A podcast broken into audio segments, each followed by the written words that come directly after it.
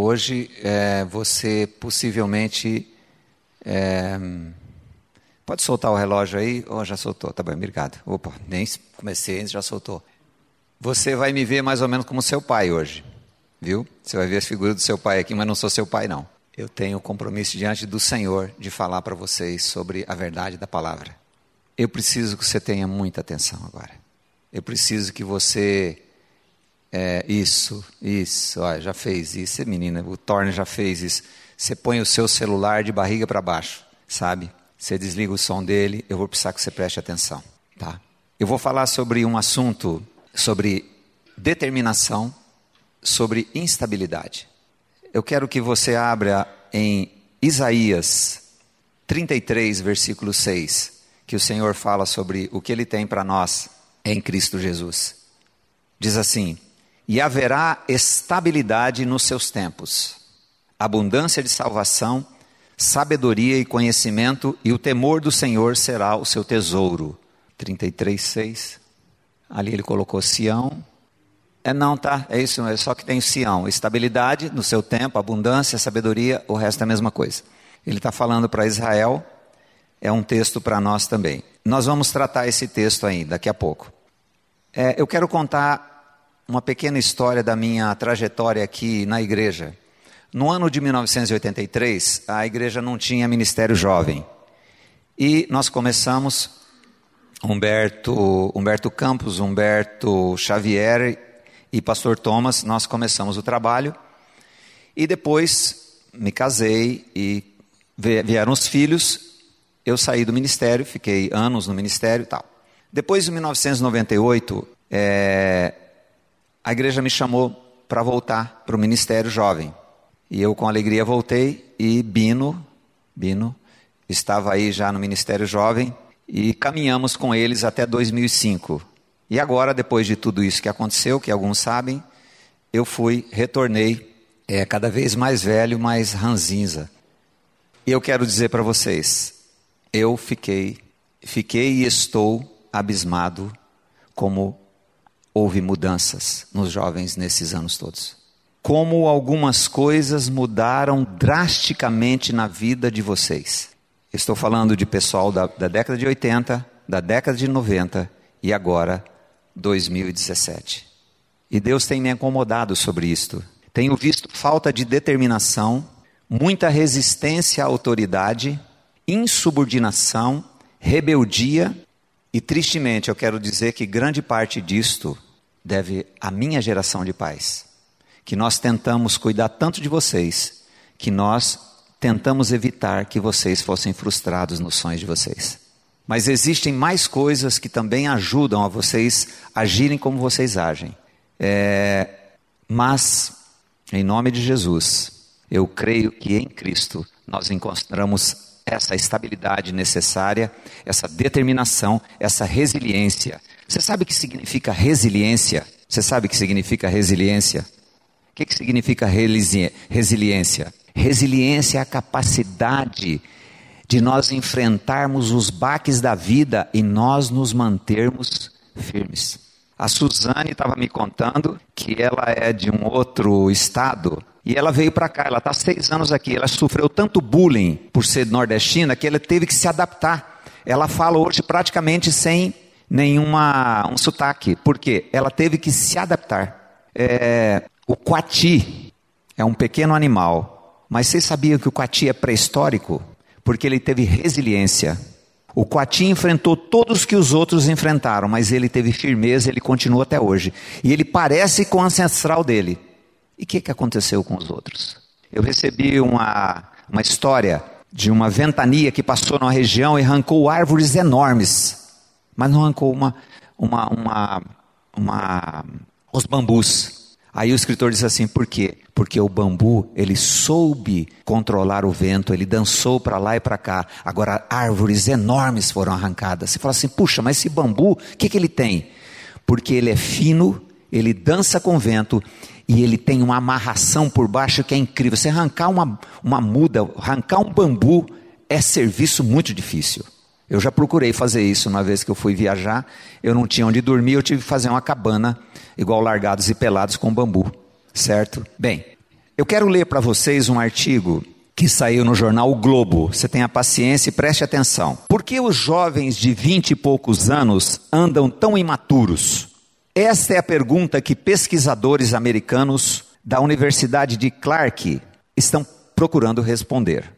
Como mostra esta matéria publicada no New York Times, nos Estados Unidos, a fase que vai dos 20 aos 30 anos começa a ganhar o nome de adultescência ou época do bumerangue. Programas de televisão como o seriado My Daddy 6 é sobre um jovem que desiste dos empregos convencionais para virar blogueiro. Também tentam explicar o fenômeno. Por que está acontecendo isso com vocês?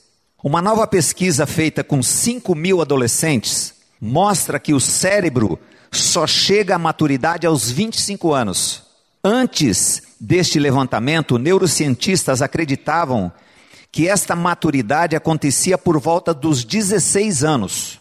O diretor do estudo, o médico Jay Did, explica que enquanto o cérebro está amadurecendo, há mudanças significativas em áreas que controlam as emoções e as funções cognitivas. Você sabe que é cognitiva? Sabe que é cognitiva? Entendimento. Você ouvir uma coisa e saber o que a pessoa está falando. Você ler um texto e saber o que o texto está explicando. É um grave problema hoje. As pessoas não sabem é, ler as coisas, mas não sabem o que está escrito. Ela acha muito bonito. A esposa do pastor Glenn falou assim: Olha, grande parte das pessoas acham maravilhosas as mensagens do Glenn, mas não sabe o que ele fala. Olha o nível que chega as coisas. E vamos dizer, a nossa igreja não é igreja assim, um nível tão baixo intelectualmente. Então ele está dizendo que durante esta formação há também transformações impactantes no sistema límbico. O que, que é sistema límbico? O responsável basicamente por controlar as emoções e as funções de aprendizado e de memória, localizado nas estruturas do cérebro. Então, os cientistas estão dizendo que esta geração tem problema de entender as coisas, fazendo com que os jovens ajam sempre mais emocionalmente do que racionalmente. Porque o sistema, é, eu não sei se você vai reparar durante essas vezes que eu vim aqui, eu sempre vou falar alguma coisa de finanças. Como é que você tem que decidir uma compra? Você tem que decidir agora. O sistema, ele não quer que você pense, espera aí, eu vou comprar um carro, esse carro tem que ter gasolina, esse carro tem que ter seguro, esse carro tem que ter bons pneus, esse carro. Você não tem tempo de pensar, você nem quer pensar no assunto, você quer, sabe? Então, ele está dizendo isso que vocês, jovens, agem emocionalmente, emoção pura. Por isso que as pessoas, eu trabalho com pessoas no emprego há 40 anos. Eu tinha maior, maior medo de ser mandado embora. Hoje você manda embora um funcionário e fala assim, tá bom. Eu falo, como tá bom? Ele fala assim, pô, me livrei desse mala. Aí eu fico sabendo daqui, ele está esperando vencer os cinco meses de seguro-desemprego, ele não vai atrás de emprego. O que está acontecendo? Só que o tempo está passando, sabe? At, continuando, até os 25 anos fica difícil responder questões como: o que eu vou fazer da minha vida? Justamente porque parte que, a parte que controla os impulsos emocionais está se desenvolvendo, afirmam os cientistas. É, ah, oh, você frequentava lá, por que, que você parou? Fala, ah, um dia lá um pregador foi lá e falou uma coisa que eu não gostei. A pessoa vaza, ele vai embora e some. Mas ele falou da sua vida? Não, as pessoas falam assim: não, o cara, alguém falou da minha vida, o cara foi lá e falou da minha vida. Eu tenho, assim, eu vou ir pregar algumas igrejas e falo assim: gente, eu não conheço ninguém a não ser o fulano aqui. Então eu não conheço sua vida. Então, se Deus falar com você, se eu, se eu escutar uma coisa que é com você, então você saiba que Deus está querendo despertar você. É o que eu estou falando para você. Deus está querendo despertar você para você sair. Eu chamo, chamo de caminho da vaca. Cadê o Renato? A vaca ela anda, que que, é, onde ela anda? No trilho. Porque faz um trilho, então ela vai. Quando vê, todas estão andando no trilho. E o sistema desse mundo quer que você ande no trilho. No trilho arquitetado não por Deus. E o sistema está querendo trabalhar com toda essa estrutura que está sendo desenvolvida em você, para que você assuma coisas. E pela mínima frustração que você tem, você vaza, você vai embora. Estatísticas americanas mostram que até os 30 anos os jovens costumam mudar de emprego pelo menos sete vezes. Aí todo mundo fala assim: ó, oh, acabou aquele negócio de emprego. Hoje você faz uma coisa, faz outra e a pessoa vai embora. Mas eu encontro pessoas que têm 30, 40 anos, eles não têm espaço. Sem contar os de 50 que eu conheço. Estou lembrando um agora que tem 59. Ele não se ajeitou em lugar nenhum. O que você já fez? É, eu fiz isso, fiz aquilo, fiz aquilo. O que você sabe fazer? Ah, eu sei fazer isso, fazer aquilo. Eu falei assim, ele não sabe fazer nada. Ele não tem uma carreira, ele não tem uma previdência. E o sistema está atropelando. Eu creio que vocês poderiam pensar seriamente sobre isto. Sete vezes. Dois terços saem de casa para morar com um parceiro ou com uma parceira, sem assumir um casamento. E 40% acabam voltando para a casa dos pais, após uma decepção amorosa ou profissional. Eu fico assustado quando um casamento termina com um ano, dois anos. Vocês têm pessoas que vocês conhecem que o casamento terminou em dois anos? O que está acontecendo, gente? E uma coisa, isso não está acontecendo lá, está acontecendo aqui. Que está acontecendo, afinal, com a nossa mente, com a nossa cognição, com a nossa determinação, com a nossa segurança, com a nossa estabilidade? Na adolescência, os jovens ficam excessivamente focados em si mesmos. Diz Arnett, um dos cientistas, neurocientista. Costumam ter a visão excessivamente idealizada do futuro. É uma coisa assim, sabe? É, isso foi culpa nossa também. A gente falava assim: não, você vai, você vai conseguir, você é maravilhoso, você é sensacional, tudo que você vai fazer vai, vai dar certo, tal, tal. E tem uns que não tiveram essa chance, eu entendo isso, nem todo mundo teve isso. Mas aí, ele se dá de cara com um patrão, ele dá de cara com um professor que não está interessado em passar aquela aula só para ele receber o dinheiro, ele, tá, ele quer que você aprenda. Quais são os piores professores da sua escola? Existem escolas e escolas, né? Mas geralmente é aquele cara que quer que se aprenda. Pô, esse cara é chato, o outro é tão legal, solta a gente antes.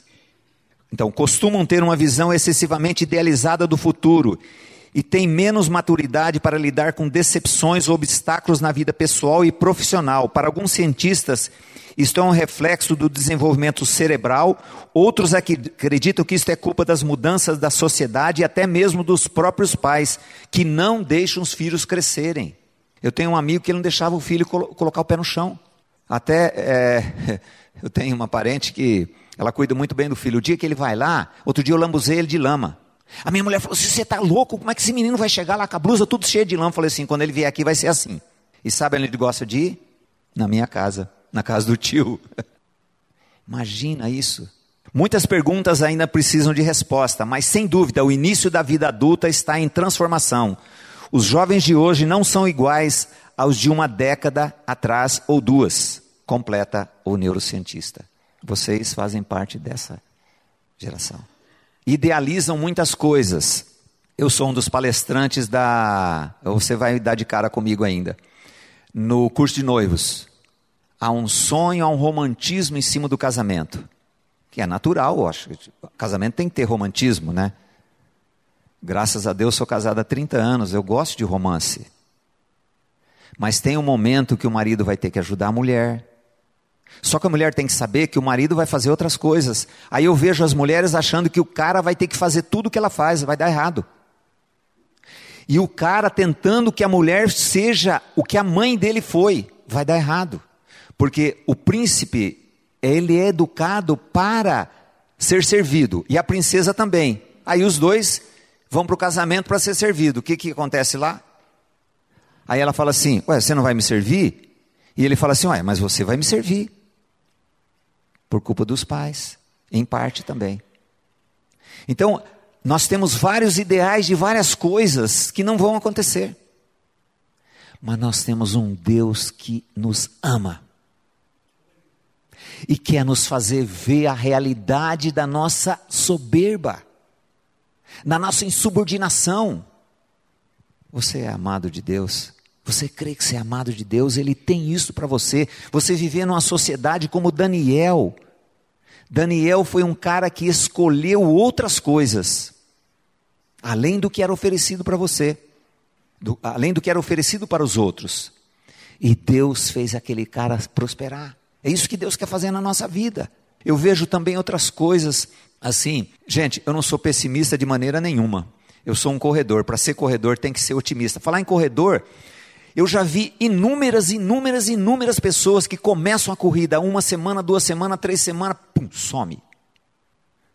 Eu, como eu sou velho acordo cedo, o meu treino começa às 6 horas da tarde. Gente, para o cara chegar às 6 horas da tarde é uma dificuldade. Aí ele fala assim: ah, você vê, eu não consigo, não sei o que. Não tem determinação para fazer aquilo. Ele fala, ah, acho tão legal isso. Não tem determinação, os caras desistem. Mas assim, aos montes, determinação. Nós precisamos do Senhor em nós ser essa determinação, porque todos nós vamos enfrentar muitos problemas. Mas como ser resiliente? Como sofrer os baques que nós temos? Ó, esse menino aqui está com a banda dele, ele sabe que é problema acima de problema, porque as pessoas são insubmissas. Elas querem tocar do jeito que elas querem, mas não é assim. Você imagina cada um tocar de um jeito? Não funciona. E outra coisa, o mundo não está para servir você. O Senhor que poderia ter sido servido, porque Ele era o Rei dos Reis, Ele veio fazer o quê? Ele veio lavar a pé, ele veio servir, ele veio morrer para me dar uma vida, uma vida onde ele em mim é a capacidade de eu viver nesse mundo desse jeito, de uma forma diferente. E uma coisa, não um cara chato, um fariseu, um religioso com o dedo nos outros, mas um cara alegre, um cara contente. Eu quero que você pense isto. Você tem sentido isso? Você tem se sentido como narrado? Ou você tem visto nos seus amigos alguma coisa assim? Eu sempre falo com meu funcionário: você consegue ver esse erro? Ele fala assim: não. Ixi, então é tá num estágio pior ainda. Igual o Masterchef, quando o cara lá, o Fogaça, fala assim: Você gostou dessa comida? E a pessoa fala assim: Eu gostei, só que está horrível. Então, se você não está conseguindo observar essas coisas narradas por gente que estuda e pelo que a palavra de Deus vai falar com a gente, o seu estágio é bem ruim. Você está bem, você está sonhando muito alto. Mas se você está se colocando mais ou menos em algumas coisas do que você vai ouvir, é momento da gente clamar ao Senhor. Porque o Senhor Jesus, ele chama assim: Eu sou a sua alegria. Mas alegria quando? Vocês conhecem a história de que ia se ganhar um prêmio para o cara que desenhasse a melhor imagem de paz. Aí, o pessoal da região toda foi pintar quadro. Imagina cada quadro lindo que, tá, que tinha, sabe? Pintava assim, a neve descendo, o rio, a coisa linda. E o que ganhou foi, sabe o quê? um camarada que pintou uma ventania enorme e aquele galho movia para lá e para cá e tinham uma passarinha no ninho cuidando dos passarinhos. Aquele que ganhou, porque aquela tinha paz no meio daquela tempestade, porque ela sabia que ela tinha um trabalho, ela tinha que cuidar dos filhos dela. Então, o que é essa resiliência, sabe? De você ter firmeza e falar assim: isto não serve para mim. Vejo jovens se desiludindo com a sua profissão, com a sua família, sem condições de suportar os dramas da vida, as frustrações no trabalho, até que se tornem profissionais reconhecidos para alcançar êxito, será preciso muito trabalho árduo, estudo, aperfeiçoamento, reciclagem. Poucos nascem para ser um Pedro Rezende. Pedro Rezende tem um aqui, tem outro lá. Agora e nós? Nós vamos depender do Senhor, falar: Senhor, eu preciso de Ti. Seja lá o que eu for fazer, sabe? Mas eu quero glorificar o Seu nome com aquilo que o Senhor me ensina a fazer, aquilo que eu sou chamado para fazer. Quantas pessoas se formam, nunca trabalham naquilo, ah, erraram na profissão, ou às vezes tiveram um baque, lá tiveram um problema no primeiro emprego, largam, nunca mais vão exercer aquilo. Mas eles sonharam durante anos, sei lá o quê, e desistem. Um dia falando para jovens num local, no outro dia a mãe me ligou super brava e disse assim: Por que, que você foi falar para o meu filho para abandonar a faculdade? Eu falei: Não falei nada disso. Não, ele, ele fazia geografia, fez geografia, né? Ele falou: Ele está no último ano, disse que você falou, não, que tem que seguir a vontade de Deus, eu vou largar a faculdade. Eu falei: Não, chama ele aqui, vamos reunir a família aqui. Eu fui lá na casa deles, falei: O que, que eu falei? Ele falou: Querido, você tem que terminar seu curso, você, você não sabe quantos seus pais lutam para você fazer essa, essa faculdade aqui. E geralmente, né? É paga, né? Imagina, já é uma forga, né?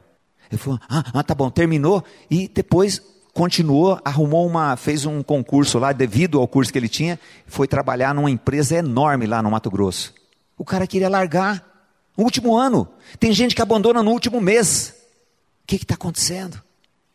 sem determinação e capacidade de suportar pressões, certamente vamos querer desistir dos casamentos quando surgirem os primeiros problemas. E muitas coisas que acontecem na nossa vida têm uma, um motivo. Precisamos crescer. Ninguém vai ser um corredor se ele falta ao treino, se ele não come como, é que, como tem que comer, sabe? Se ele não faz os exercícios, ele nunca vai ser um corredor.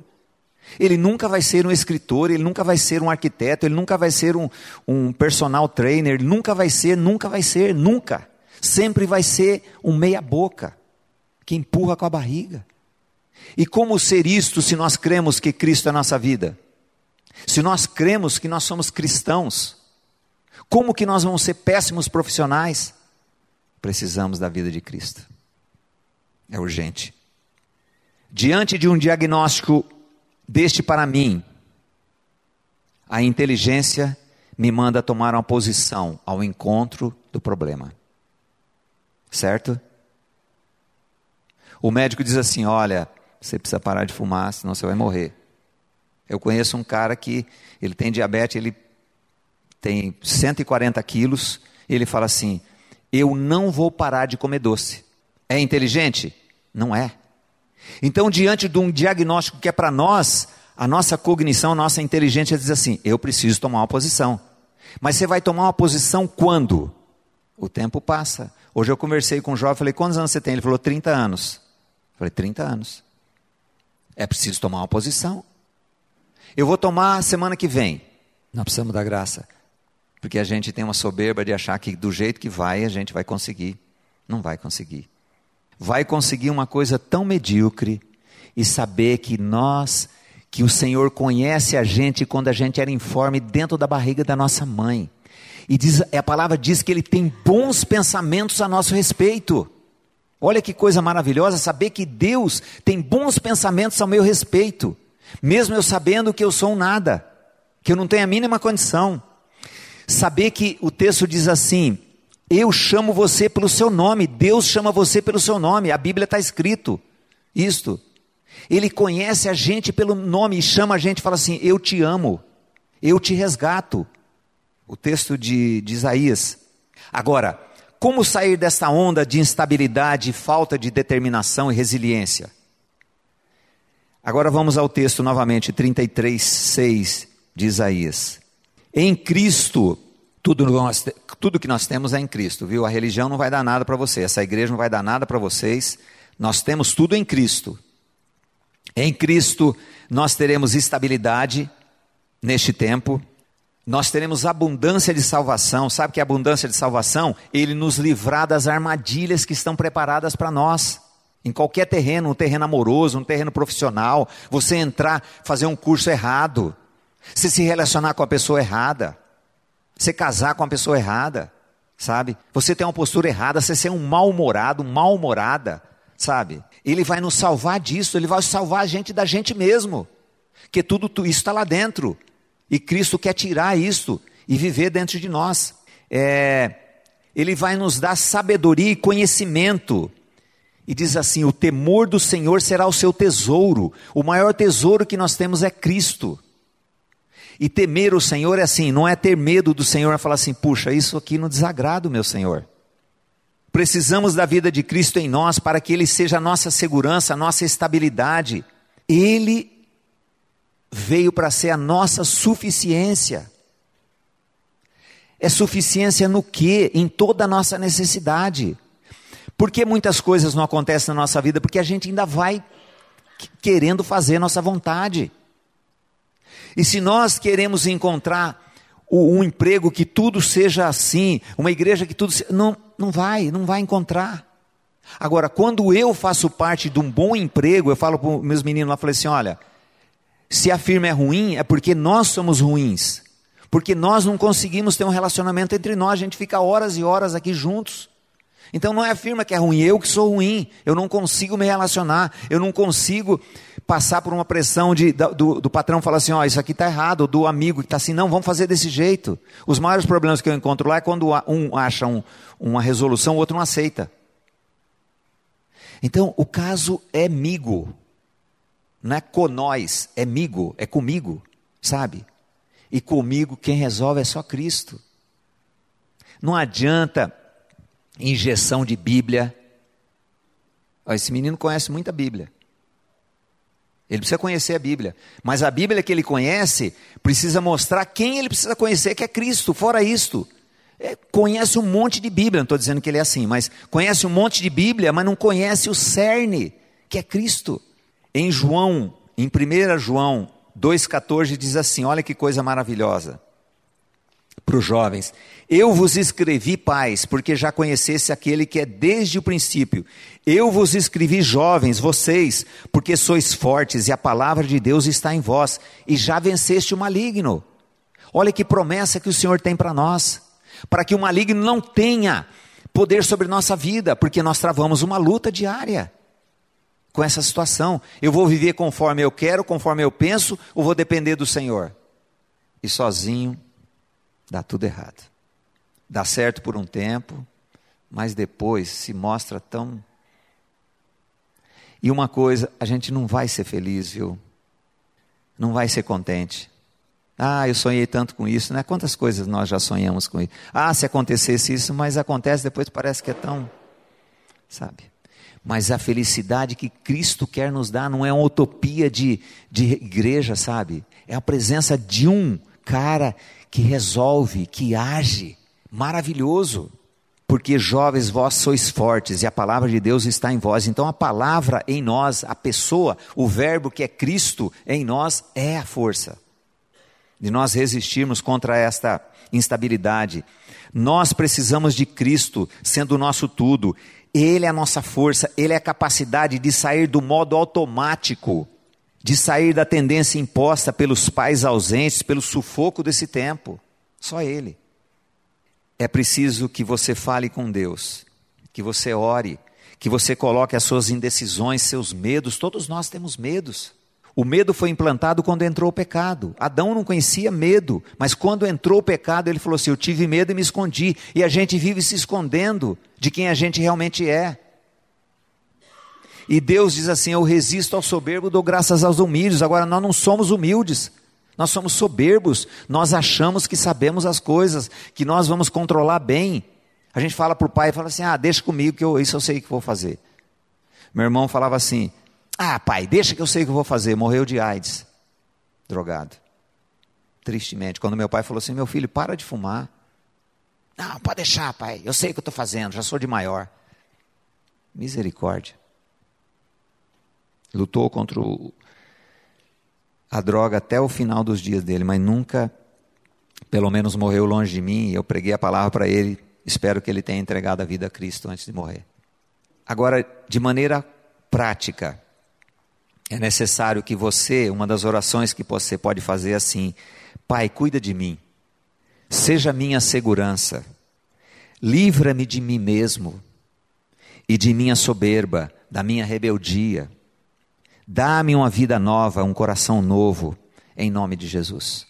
Eu creio que é o momento da gente, aqueles que se sentem como tais, como diagnóstico dos cientistas e como diagnóstico da palavra, é necessário agora você orar ao Senhor, para que você seja liberto dessa onda. Porque muitas coisas atacam o jovem. Eu tenho pensado que eu acho que nunca houve uma juventude como essa tão atacada como vocês são atacados. Todo o tempo os jovens foram muito atacados, porque um jovem desviado do caminho muitas vezes é um caminho sem volta. Sempre foi assim, mas vocês são de um tempo de muita secura, são do tempo de muita angústia, são de um tempo de muita perseguição. Então é necessário que você fale com Deus, sabe? Eu sei que tem pessoas aqui que nunca falaram com Deus. Mas como é? As pessoas perguntam: como é que eu oro? Você fala com Deus. Você não precisa ter um, uma oração produzida, né? Como a gente escuta algumas. Você precisa falar com Ele. Falar com Ele falar assim: ó, tem misericórdia de mim. Eu me encontro em algumas coisas dessa, ou não me encontro em nenhuma dessas, né? Como eu disse, é a pior situação, né? Que aí não tem noção de nada do que está acontecendo mesmo. Então falar com Ele, falar: Senhor, tem misericórdia da minha vida e saber que nós somos amados de Deus. Saber que tudo nós temos em Cristo. Eu lembrei de uma história de um homem que pregava para os filhos e ele tinha muito dinheiro, né? E ele, é, antes de morrer, deu as coisas para os outros e deu duas Bíblias para os filhos, né? Uma história que muita gente sabe, mas ela é bem interessante nesse aspecto. E os filhos falaram assim: puxa, que camarada miserável, né? Me dá uma Bíblia, né? E eu achava que ia receber tanta coisa, né? E ficaram, e nunca se importaram de abrir aquela Bíblia, que a Bíblia não tinha nada para eles, né? E um deles, um dia, estava muito em aperto, né? E foi, falou assim: Poxa, vou pegar essa Bíblia, ver se tem alguma coisa. Quando chegou, a Bíblia tinha um tesouro dentro. Só que ele demorou tanto tempo que aquilo que, que tinha ali dentro não valia quase nada. Então nós temos o Senhor, que é um tesouro. É um tesouro que está aí, e ele diz assim: vinde, vinde a mim, você precisa vir. Ele chama, ele nos constrange ele fala assim: Vinde a mim. E ninguém vai a ele se não for chamado, viu? Eu fui a Cristo porque eu achei que eu era chamado. Eu, achei, eu Não, ninguém, não tem mérito nenhum. Quem vai a Cristo é porque foi chamado. É foi incomodado pelo Espírito, sabe? Então é necessário que a gente vá a Cristo, atenda o chamado e fala assim: Eu quero. Eu quero fazer parte daqueles que creem no Senhor, cristãos verdadeiros. Cristãos são aqueles que têm a Cristo. Vamos orar? Eu quero que você fique em pé agora. Algum jovem aqui tem coragem de orar? Agora, em voz alta? Se você tem coragem, então é hora de você orar agora em voz alta. Se não, amém também. A mensagem que você acabou de ouvir faz parte do Ministério de Comunicação Palavra da Cruz. Temos um grande acervo de estudos bíblicos em áudio e vídeo. Distribuímos também gratuitamente o jornal mensal Palavra da Cruz. Entre em contato conosco pelo fone 0 operadora 43 33 728900 ou pelo e-mail livraria@piblondrina.com.br. Visite-nos pelo site www.livrariapiblondrina.com.br ou acesse www.piblondrina.com.br. Graça e paz.